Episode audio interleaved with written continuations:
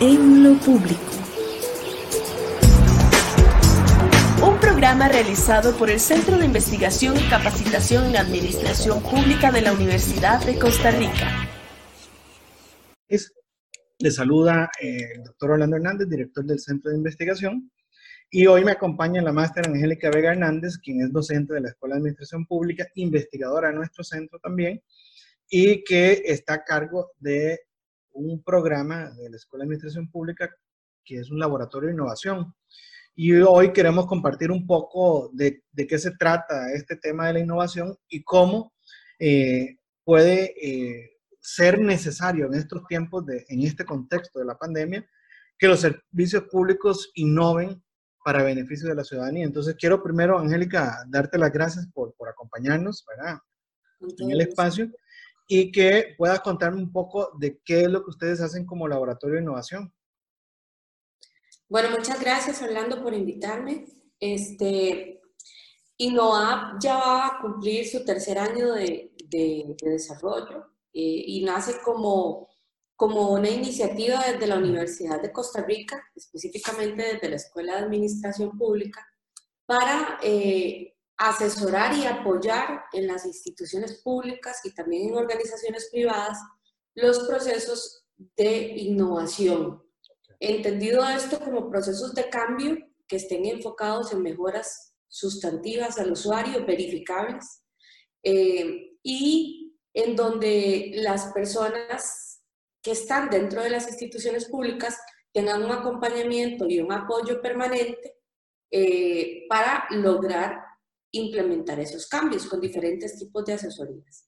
Eh, lo que hemos descubierto es que algunas veces en, en, en las instituciones públicas se tiene la disposición de cambiar, no siempre está bajo un enfoque de usuario ese cambio, también es importante decirlo, a veces los procesos de cambio responden más a normativa, a solicitudes externas, a veces de la Contraloría General de la República, pero no se hace realmente un proceso de, de valoración de requerimientos de usuario.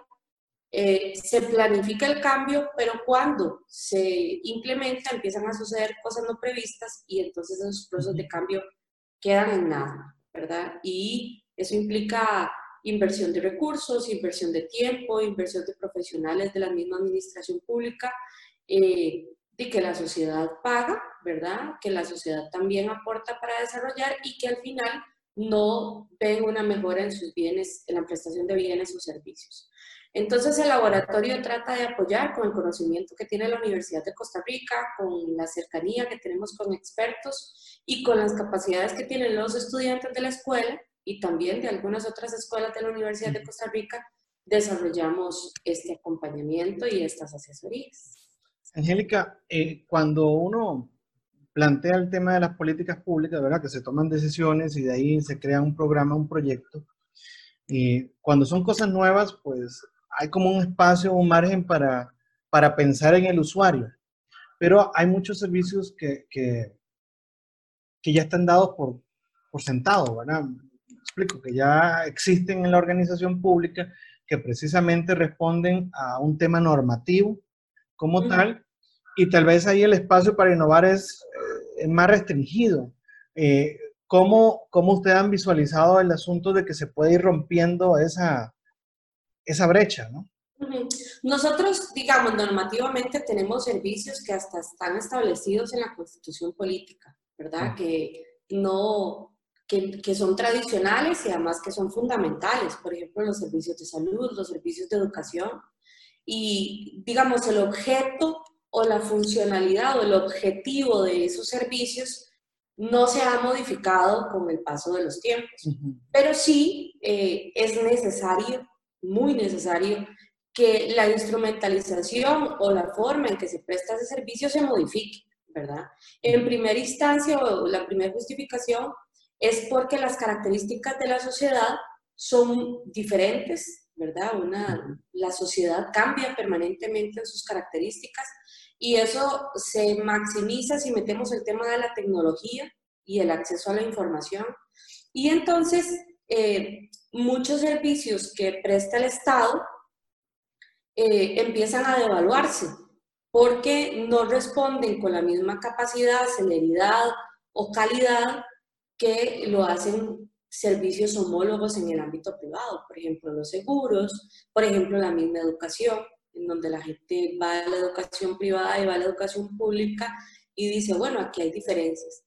Eh, lo que pasa es que la institucionalidad, eh, como nosotros, eh, los que trabajamos en la administración pública, sabemos, se ha conformado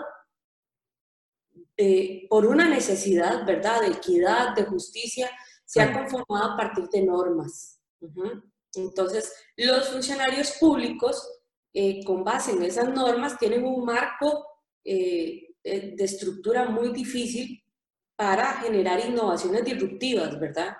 hemos descubierto que la administración pública puede desarrollar mecanismos de innovación incremental. ¿Qué significa eso? Que van haciendo cambios poco a poco, secuenciales, en donde se van incorporando, se van validando y se van desarrollando nuevos cambios. Nosotros no podemos hacer eh, disrupciones tan grandes como por ejemplo hacen empresas privadas que cambian todo el sistema y con la facilidad que se tienen porque nosotros tenemos normativa, ¿verdad? Nosotros no podemos generar un servicio público que diga, bueno, ahora todo el servicio público se va a hacer por teléfono porque habrá una parte de la población que no tiene acceso a Internet o no tiene acceso al teléfono. Y solo por ese mínimo detalle nosotros no podemos hacer un cambio, tendríamos que hacer segmentación de usuarios o ese tipo de cosas. E, e, eso que estás diciendo es para mí elemental, porque, o sea, han habido iniciativas en el servicio público, no es que se ha mantenido estático, ¿verdad? Eh, yo creo que con la innovación tecnológica se han tratado de utilizar herramientas también que, que, permiten. Lo que pasa es que a veces se lleva al extremo, ¿verdad? Eh, llega una persona que no tiene acceso a internet o no tiene computadora en su casa o no estuvo enterado del todo de cómo se hacen las cosas, llega a la organización pública, eh, espera en la fila, llega a la plataforma y ahí le dicen, eso se hace en la página web. Exacto. ¿Verdad? Entonces... Sí, eh, eso por un lado. Y también, por otro lado, eh, está en que yo siento que tenemos que ir evolucionando en las instituciones públicas en la diferenciación de usuarios, ¿verdad? Eh, no pensar que tenemos un único ciudadano, un único usuario, sino que ya es evidente que hay eh, diferencias entre las personas y que esas diferencias nos exigen a nosotros dar servicios públicos que se ajusten mejor a la gente, que tengan oportunidades de escoger, ¿verdad? Eh, entonces, con, estas, con esta pandemia vimos que hay muchas cosas que se pueden hacer. Eh, por ejemplo, ir a entregar recetas a las casas en, el, en, el, en, la caja, o por ejemplo, que las instituciones públicas con las universidades y las empresas privadas trabajen en tiempo récord para sacar este, productos que se requieren, ¿verdad? Lo que pasa es que esta situación de emergencia tiene, eh, permite legalmente ciertas cosas, ¿verdad? Al declararse una emergencia, se activa el mecanismo legal que permite hacer eso. Pero en condiciones normales del... sería un lío entrar a... El marco normativo no necesariamente lo permite. Y entonces ahí venimos eh, eh, en, en, la pregunta de cuáles son los incentivos que tienen los, los funcionarios públicos para generar innovaciones porque la institucionalidad está más enfocada en reglas que en satisfacción de usuarios. Entonces, si una persona eh, funcionaria pública, y con esto no quiero justificarlo, pero es una realidad, si una persona funcionaria pública llega y decide eh, para ayudar a un ciudadano eh, no entregar un documento, porque digamos vive muy lejos y tal cosa, entonces le permite eso y, y realiza el trámite y esa persona nunca lo trajo, Luego los mismos mecanismos de control interno o auditoría van a decir que esta persona incumplió. Y aunque diga que era para ayudar a esa persona, simplemente incumplió en la normativa. Entonces tenemos que hacer un esfuerzo, eh, un esfuerzo de análisis, eh, en donde quizá la academia pueda, pueda dar una luz de cómo nosotros necesitamos lograr un equilibrio entre las normas y los mecanismos de resolución a las necesidades de los usuarios a través de sistemas de innovación, ¿verdad? Angélica, y, digamos, podríamos pensar en que ciertos eh, programas y proyectos del sector público que ya damos por un hecho que el servicio es así, puedan cambiar. y, cómo podrían cambiar? ¿Por dónde tiene que iniciar este funcionario público que nos está escuchando ahora?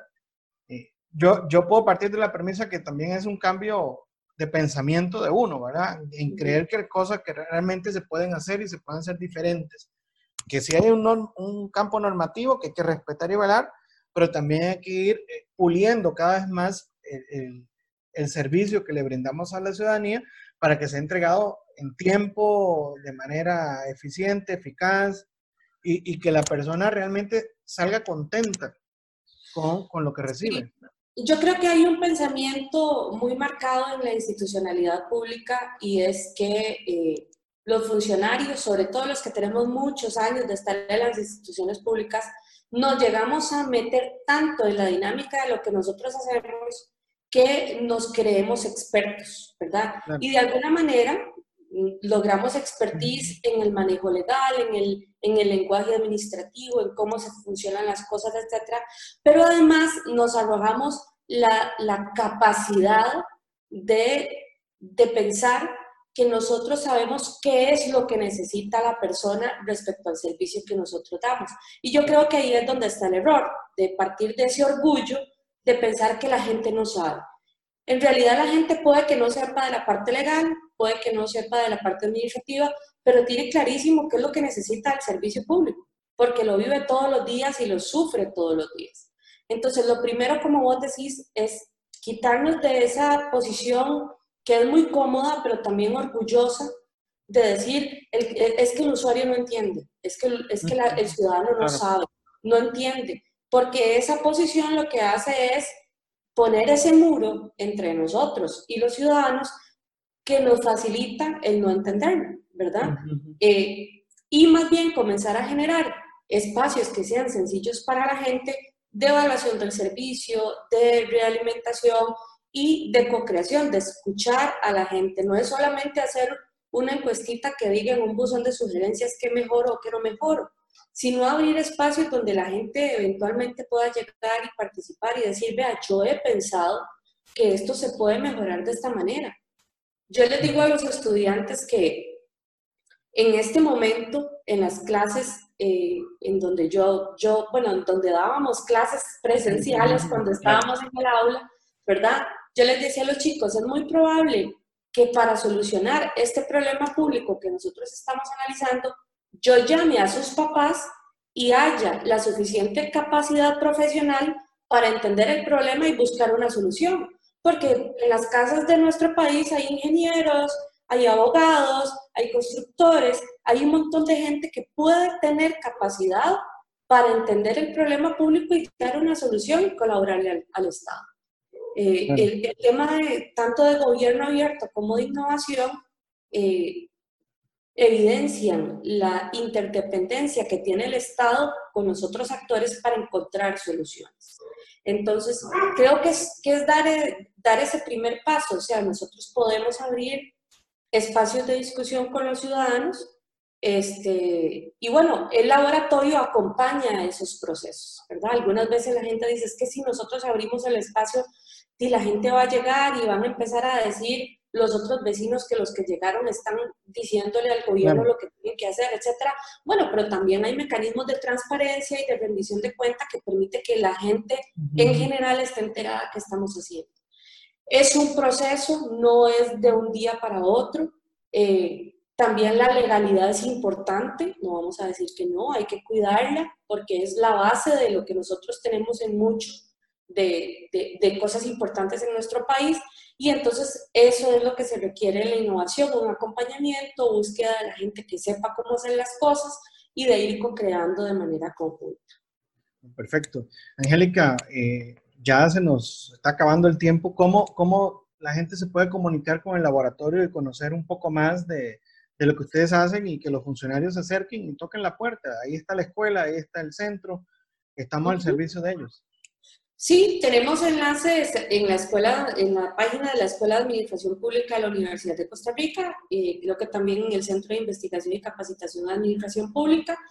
También estamos en redes como Innova con doble N, es Innova AP, eh, todo en minúscula. Estamos en Twitter, estamos en Instagram, estamos en Facebook eh, y ahí pueden ver todo lo que estamos haciendo. Ya estamos actualizándonos en, en, en, pandemia, entonces ya hemos logrado modificar muchas de nuestras actividades presenciales a virtuales, hemos seguido avanzando proyectos y bueno, el laboratorio se crea para esto, para, para dar el acompañamiento y para apoyar a los, sobre todo a los funcionarios públicos, para que el proceso de innovación sea una realidad, para que nos sintamos orgullosos de las cosas buenas que se pueden hacer en las instituciones públicas con un acompañamiento serio desde la Universidad de Costa Rica. Por supuesto. Igual los invito para que sigan las redes sociales de, del CICAP y de, del Laboratorio de Innovación para que estén enterados de todo lo que está pasando. Hay información que está saliendo actualizada sobre el tema de la pandemia, dando los números de la información de manera clara y concisa a la ciudadanía, y eso es de celebrar, y la universidad siempre está presente en estos espacios. Muchas gracias, Angélica, muchas gracias. Que gracias a ustedes este por el espacio. En lo público. Un programa realizado por el Centro de Investigación y Capacitación en Administración Pública de la Universidad de Costa Rica.